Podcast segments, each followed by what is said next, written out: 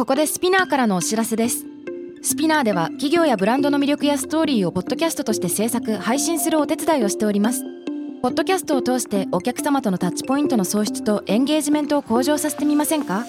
お問い合わせは概要欄の URL かスピナー .com のスピナーブランデッドポッドキャストからお願いします。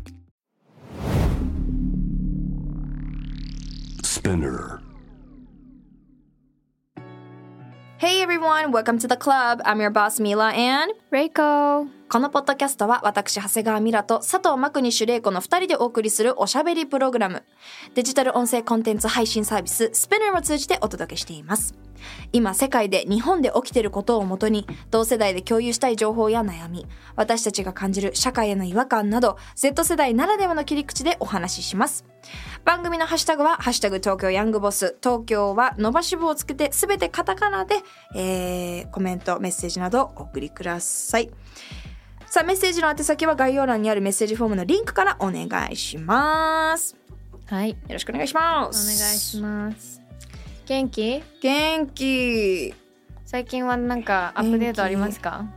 やなんかちょうど昨日の夜まあ悩んでたというかう。ちの事務所ってなるべく月1でミーティングしてるのね。マネージャーさん2人チーフマネージャーと、うんうんまあ、いつもいてくれるマネージャーさん2人がいてでミーティングをして、まあ、その今の方向性とか、うん。そのちょっと例えば変な話仕事雑になってないとか、なん。うんかじゃあ提出物ちょっと最近遅いよとか、うん。なんかそういうすり合わせのを毎月やってるんだけどね今ってそのコメンテーター的な仕事をテレビに出させてもらう時はやってるんだけど、うんうん。バラエティじゃなくてコメンテーターなんだよね。うん。でなんかタレントが、まあ、いわゆる見え方としてはそのハーフのモデルの女の子が社会問題について話すっていう絵そのうん。若い子って社会問題について興味関心あるんですよっていう意図があって多分テレビ局の人とかは出させてくれてるんだと思うんだけど、うんうんで目的はもっとその社会についてみんな興味持とうよとかニュース見ようよとか関心持とうよっていうのが目的で発信してたのね。うんどっちかっていうとその活動家みたいな感じで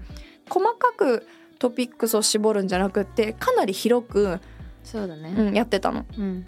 やってたし自分もなんか特にそこまで深くその取り組みたい内容があるかって言ったらそうじゃなくってだって全部重要なんだもん。だからざーっとニュース見てざーっとその知恵知識増やしていこうっていう発信だったんだけど、うん。最近まあいろんなその政治のニュースももちろんそうだしこう今戦争も起きてるしどんどんどんどんこうこの平和な日本で生きていく中でも社会問題がこう他人事ではない状況になってきてると思ってて、はい。まあ、それはそのネガティブでもあるんだけど私の発信してる意図っていうかみんなが興味持ち始めてるからうん。なんかだんだんこう目的が達成されてきてるっていうか。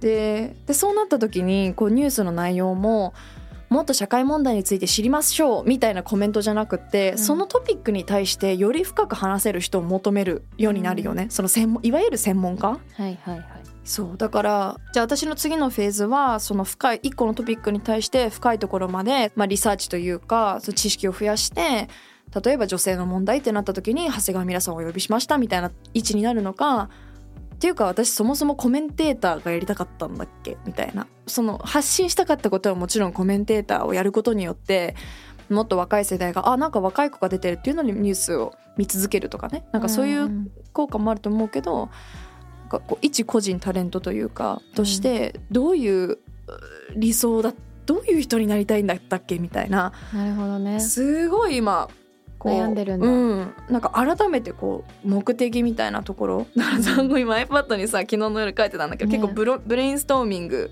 矢印いっぱいあるよ。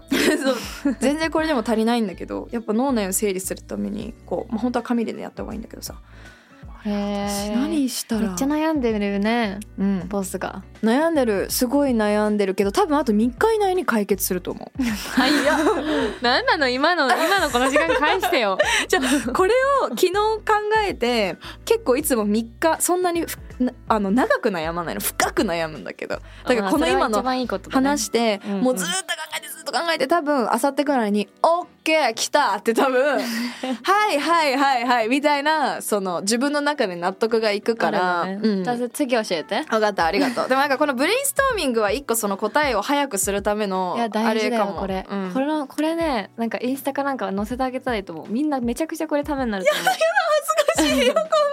めっちゃやってるよでもこブれ、レインストーミングってさうん。あの私もカナダの学校で学んだのね。学校で学ぶよね。私もロンドンで学んだ、うん。そう大事だなって思う。脳内をね整理して、ちょっと待って今目の前のことって何でやってるのか何につながるのか、うんうん。どういう将来を見据えて今の行動をやってるのかってこう一回一回立ち止まるガーってダッシュするのも大事だけどたまにちょっと立ち止まる作業を言葉で全部話せないしね。気持ちなんて。そうだから今 iPad を見せたっていうね。理解して。すいません。ちょっとまた解決したらみんなにシェアしたいなっていうふうに思います。はいさあ今日も東京ヤングボスメッセージの方読んでいきましょう。ちょっと時間が経ってしまいましたが、えー先日参議院議員選挙ありましたね。その後、えーまあ、ちょっと残念なというかとても悲しいニュースも、えー続けてあって今日本あのいろいろ動いてるというか騒いでるというかゾワゾワする感覚ありますけども、うん。えそんなようなあの政治のメッセージ2つぐらいで来てるのでちょっと読んでみようかな。はいえーやっとさんからいただきました。ありがとうございます。18歳から22歳。大学生大学院生の方からのメッセージです。先日選挙があり結果は自民党の圧勝でした。私自身は環境問題ジェンダーなどの観点から自民党や現在の与党を支持していませんが日本ではかなり長い間政権が固定されていてまたその政策にも疑問を持っています。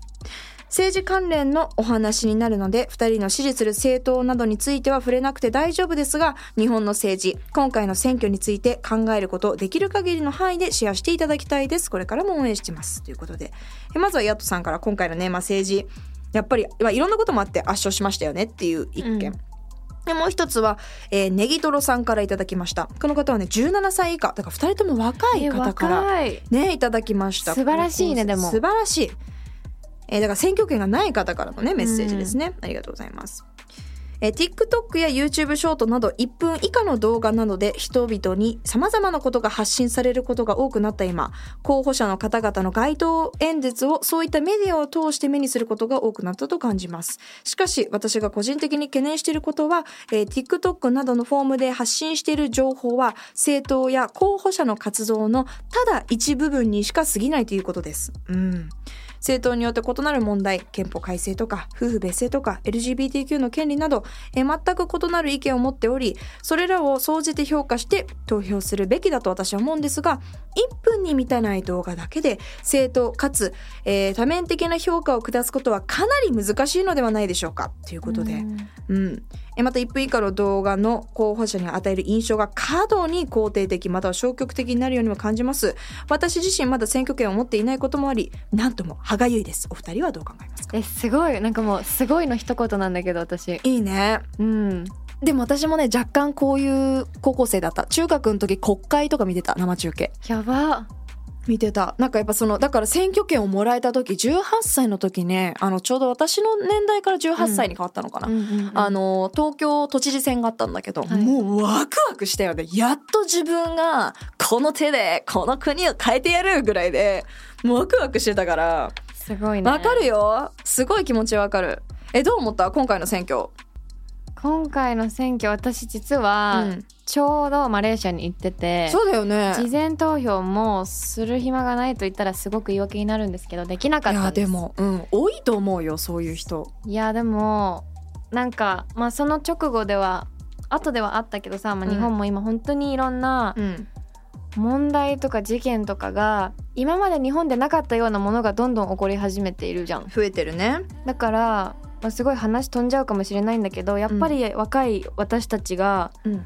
こういうものに一つ一つだとしても貢献していかないと日本って変わらないし、うんうん。すごいなんかまとめみたいになっちゃうけどいきなり、うんうんだなっていうのはなんかニュース見てて最近すごく感じるから私も投票できなかったことめちゃくちゃなんかそれこそ歯がゆくてって感じだったんだけど今回の投票率は52.05%で前回の3.25%ポイントを上回るということで50%以上はいったと、うん。かなりいった人多かったんだけども、やっぱりその安倍総理の一件があってはい。メディアのねいろんな制限ももちろんあってうん。うーんなんていうのかな結構 TikTok とかでうん。コメントその政権系のコメントとか今もも起きてる問題の、そうニュースのコメント欄見ると「いやーこれ選挙前に知りたかったよ」とか、うん。選挙前だったら自民党に入れなかったのに」みたいなのが溢れててはいはい。えでもこれってなんか別にそのこの事件があったからうん明るみになっただけで実はちょっと調べたら、同じ選択をしていたのかな、うん。みたいな疑問はちょっと私個人としてはあるのね。うん。調べてたらあるよってこと？うん、調べてたらそのもっとその別に今回の事件がなくてもその自民党に対してうん。仮に思うことがあるきっかけは他にもたくさんあったと思うんだけど、まあそれでもねそれでも自民党を応援したい人はいるしそれは全然 OK なんだけどなんか今回の事件を一見に全てが明るみに出たけど、うん。別にそれってネットとかいろいろ新聞見てたらいろんな情報がもうすでにあるわけだから。うん。なんかこの事件一件でなうーんっていうこうはやなんていうのかな。うん。ムカつくっていうのはあるよね、ん。選挙前にじゃあその直前だったしさうん。いろんなこう影響があったと思うし投票率自体にも、うん。でまた今回その安倍総理の一件とはまた別にこのメッセージにもあったように、うん。すごいやっぱりこう SNS 選挙みたいな感じでさガーシーとかさ、はいは参政党って言われる方々が、あの一石だけど当選したりとか、うん。まあちょっといわゆる都市伝説って言われてるガーシーは違うけどその都市伝説を発信してるって言われてる言われてるって言ったらちょっと難しいなこの話。あのさ私ね都市伝説めっちゃ好きなの、うん。めっちゃ好きで、うんでもそれはこうエンタメとして好きというかそうだね。いやわかるわかる。わかる。なんかえこんなことが起きてるみたいな、うんうん。なんか「うんメイソン」とかわかる。みんなそれ好きなんじゃないそうそうそう好きなんだけど、うん。でもなんかそれをなんか現実に落とし込むのは私はちょっとやってなくって違うっていうよりかは私はやってなくて、うん。ただそれを事実かどうか確認しようがないじゃん、うん。そのね都市伝説とか、うんうん。じゃあ参政党が言ってることって私ちなみに選挙特番で会ってんのよ参政党の人と。でいろいろ話してて都市伝説マニアからすると やべえ参政党が言ってること都市伝説のあれでめっちゃ見たことあるっていうのがあるんだけど、はいはい。なんかいきなりこうせなんて政治家というか選挙してる人が言うと本当っぽく聞こえるというかで余計に TikTok とか切り抜きだとその一部分だから、ううんわマジだみたいにうん。なりやすいのは確かにこう、そうだね。あるなって的だからねメディアって。そうでも参政党はちなみになんだけどあの一回も自分たちで投稿してないの。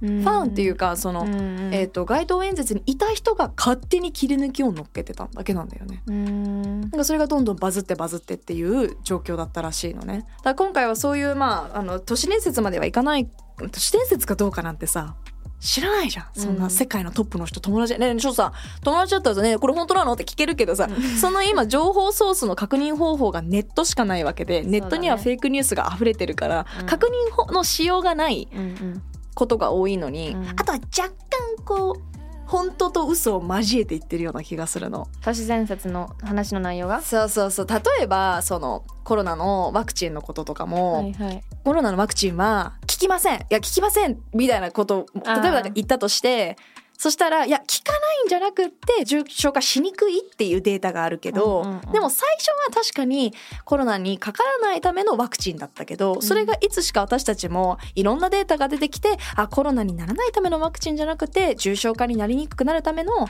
うん。えっと、ワクチンなんだなっていう私たちもマインドで切り替わってるじゃん。うん。それは一個こうなんか話し方一つで、うん。ね？政府嘘ついてたよね？みたいななんかそういうそこがちょっと都市伝説っぽくなんかうまいなって思ううん。トーク力が。でそこでやっぱりこう応援する人も多かったんじゃないかなって今回思う。んん。いやこれ今回の選挙についてすごいいろいろ思うことは前後なんか本ね人にあったっていうのはまた大きいね。うん、なんかその例えば聞いたの？え？いろいろ聞いたの？聞いた聞いた。だからそのアベプラ出たんだけど、うんうん。放送直後で90万回再生とか言ったらしくてめっちゃバズっててでなんかじ私も初めて TikTok で自分の切り抜き見てすっごいドキッてしたあ私の顔が出てきた TikTok でやばいと思ったんだけど ごぼうの党っていう党なの。芸能人がみんな応援してうん。たごぼうの党の人と参政党の2人が出てて他の選挙特番よりは見てて面白かったと思うエンターテインメントとして。うん。だけどうーんどうなっちゃうんだろうとは思った日本が。うん。ガーシーも当選して、はい。そういうちっちゃいちっちゃいとか1議席しか取れない、うん。しか取れないっていう言い方あってんのかな。1議席も取れちゃったわけだからど日本ってやばいんじゃないのって思いつつ、うん。これちょっとあんまり言っちゃいけないかもしれないけど落ちるところまで落ちればって思ったの 今回。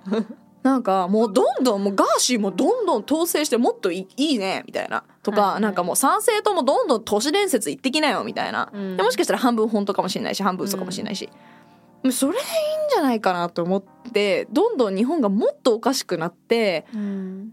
でやっと国民が危機感を持って改めて例えば今のところ3年間選挙はないって言われてるから3年後の選挙の時にうん「あ OK3 年前こんなことがあったよね。3年前私たちが SNS でチラッと1分しか見てない動画をのせいでこう投票に行ってこんなことが日本で起きちゃったよね。だからもう一回日本を良くするために選挙に行こうみたいな仕組みになれなったらいいんじゃないかなって結構ポジティブだね。落ちるところまで行一回落ちれば上がるしかないよっていうね、うん、なるほどね。だからまだ意外とやっぱりそのうん。日本って困ってるのを実感してない国だと思う、うんうん。なんか実は困ってるしだけどそこをみんな体感まだしてない、うん。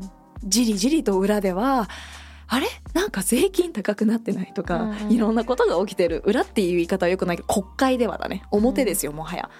起きてるのに感じ感じてないっていうかさだってさ、うん給料もフリーランスだったらさ税金を払いに行かなきゃいけないけどお給料ってのは社員ってなると勝手に会社が払うから、うん。やっぱりそのそういう原因も一個あるって言われてるよね。ね。こう社会で起きてることと自分の生活がこう、うんうん合致しない？エンゲージできない？うん。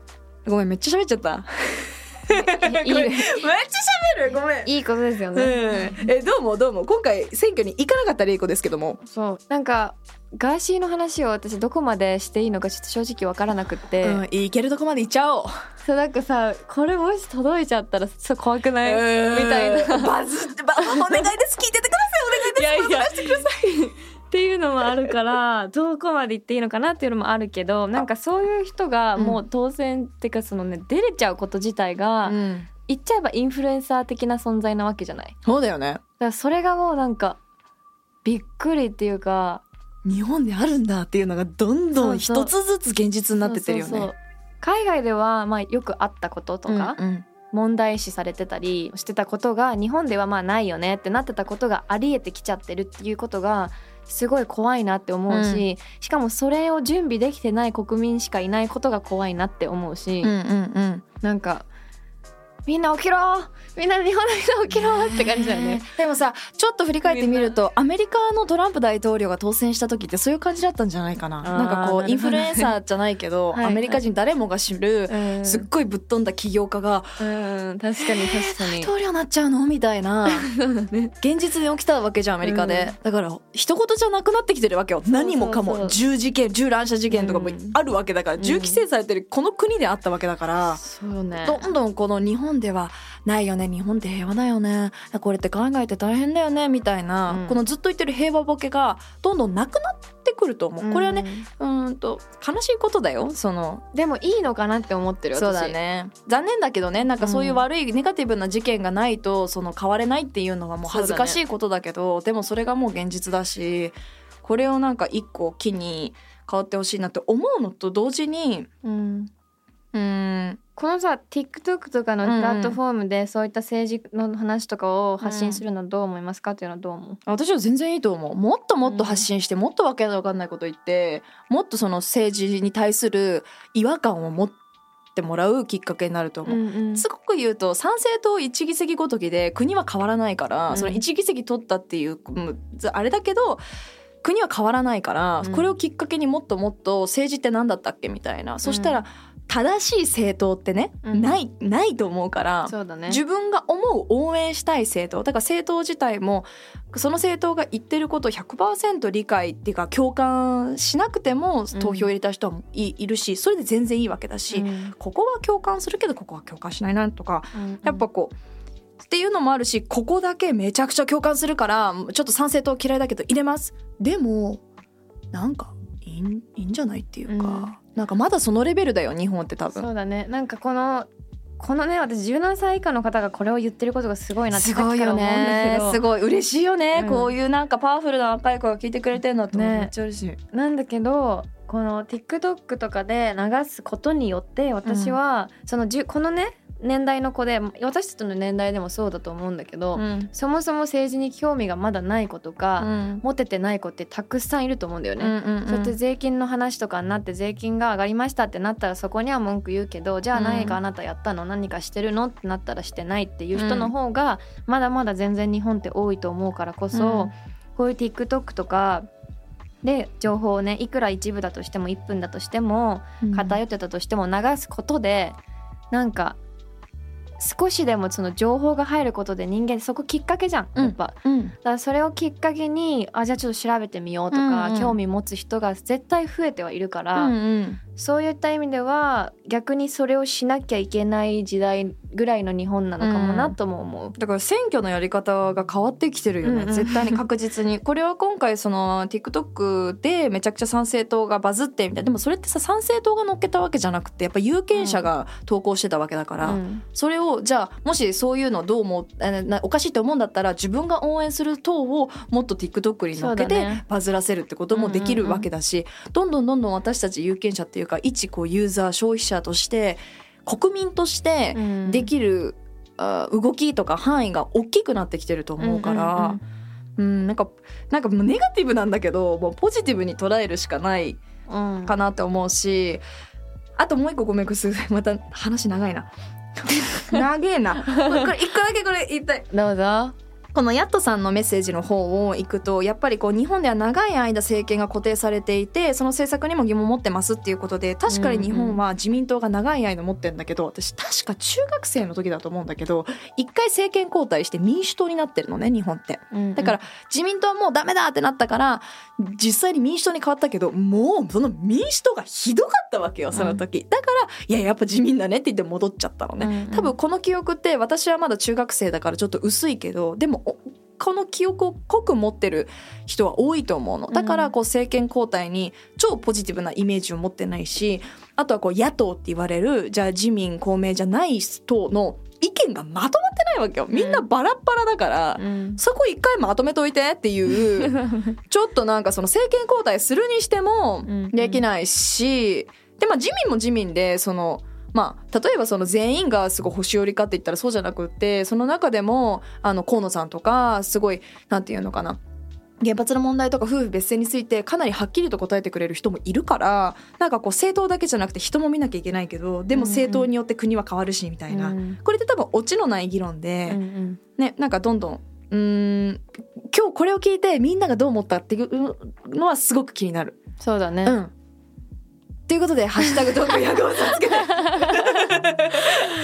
もういきなりもうね落とす。呼吸してた？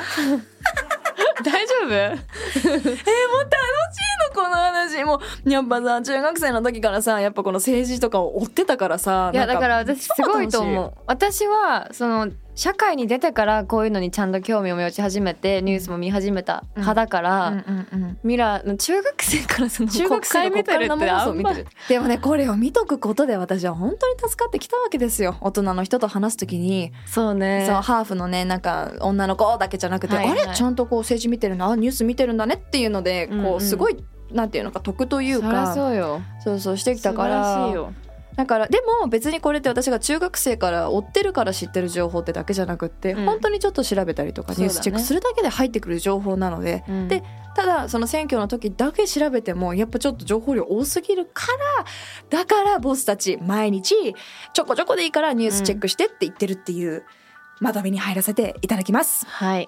ありがとうございました。ありがとうございます。東京ヤングバスは毎週月曜にニューエピソードが配信されます。ベナーのほか、Spotify、Apple Podcast、Amazon Music など主要なリスニングサービスにてお聞きいただけます。Alright, thank you all for listening. That was Mila and Reiko Bye. Spinner